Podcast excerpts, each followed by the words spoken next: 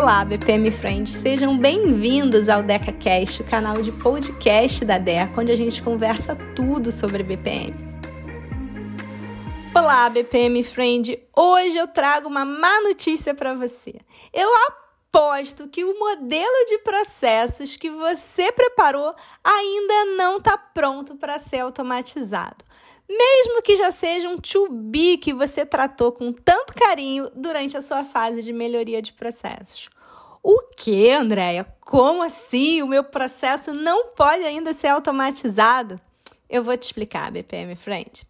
Veja só, muito provavelmente, durante a sua fase de melhoria de processos, você construiu um modelo de processos to be conceitual e não um modelo de processos executável.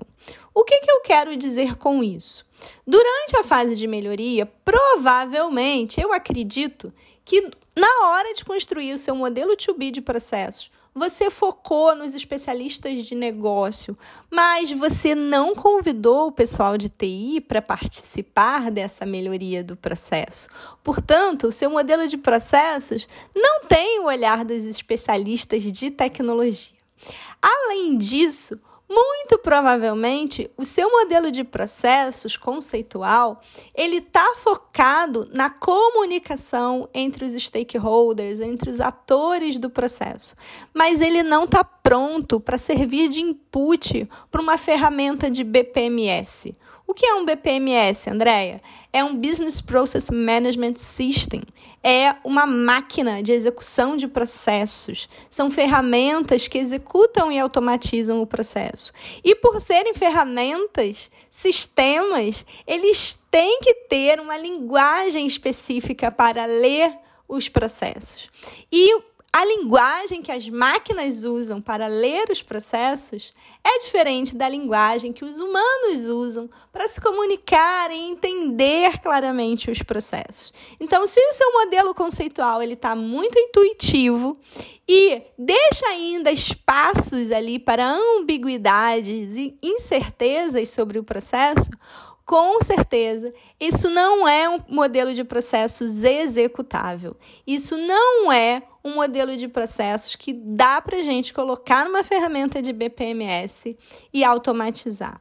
Quando a gente vai construir um modelo de processos para ser executado, eu preciso rever o meu modelo conceitual com o apoio do pessoal de tecnologia, completando uma série de detalhes que são relevantes somente para fins de implementação do processo.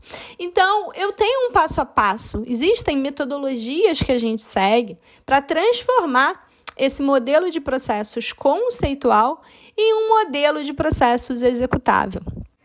Vou dar só um exemplo para você refletir, BPM Friend. Os tipos das atividades precisam ser revistos. Normalmente, no nosso fluxo BPMN, eu tenho atividades manuais, atividades de usuário e atividades automatizadas representadas ali. O que eu faço com as atividades manuais? Será que essas atividades manuais continuarão sendo manuais mesmo, eu não vou precisar realmente de nenhum tipo de apoio tecnológico, de nenhum sistema? Tem certeza? E se for isso mesmo, se aquela atividade de fato precisa ser totalmente manual, será que ela precisa estar contemplada na minha automação do processo? Eu vou ter que decidir esses pontos. E mesmo as outras atividades de usuário e já automatizadas, eu vou rever com o apoio dos especialistas de TI, decidindo aí qual é o rumo que cada uma delas vai tomar. Lembrando, BPM Friend, que no caso das tarefas manuais, como elas não vão estar sendo controladas pela ferramenta de BPMS, elas não vão existir para essa ferramenta. Então, a gente não vai considerá-las dentro do sistema, dentro do controle do BPMS, certo? Mas esse é só um exemplo. Existem outros passos que a gente tem que dar na hora de transformar um modelo conceitual em um modelo executável. Então, eu tenho que completar provavelmente alguns gaps que ficaram na minha modelagem, eu tenho que rever todas as ambiguidades, as incertezas. Tem aí vários detalhes, inclusive técnicos, de implementações de formulários, de como é que eu vou lidar com a criação, leitura, atualização e exclusão dos objetos de dados. Tudo isso precisa ser detalhado no nosso modelo executável para que a ferramenta, que é uma máquina, saiba exatamente como se comportar durante a execução daquele processo, certo? Então, eu comecei com uma má notícia, mas eu quero terminar com uma boa notícia.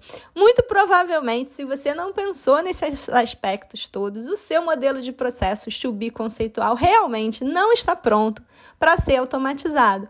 Porém, é possível prepará-lo para isso. E o primeiro passo é convidar o time de tecnologia da informação para participar.